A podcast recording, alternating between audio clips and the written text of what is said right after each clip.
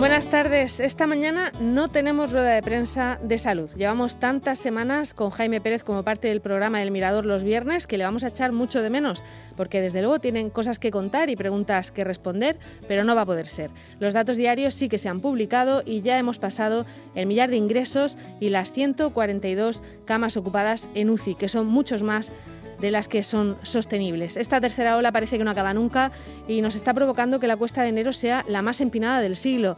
Menos mal que es viernes y podemos descansar unos días, aunque en realidad no podemos ir a ningún sitio ni encontrarnos con nadie.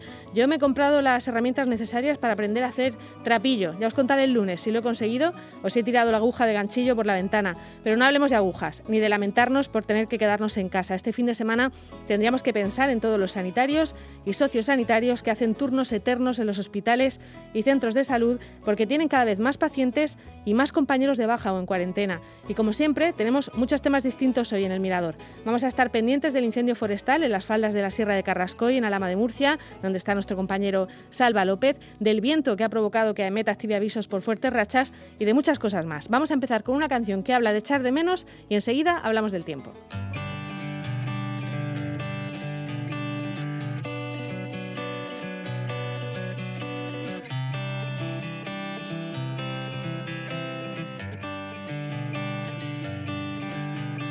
Allí donde solo me queda tu abrazo, persigo las huellas que dejan tus pasos.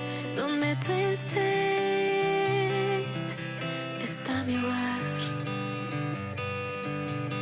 Es que tú llenas mi espacio vacío, eres calor donde ayer hubo frío. Donde tú estés, es mi lugar.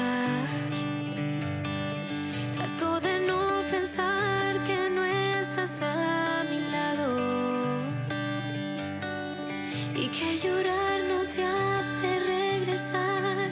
Fuiste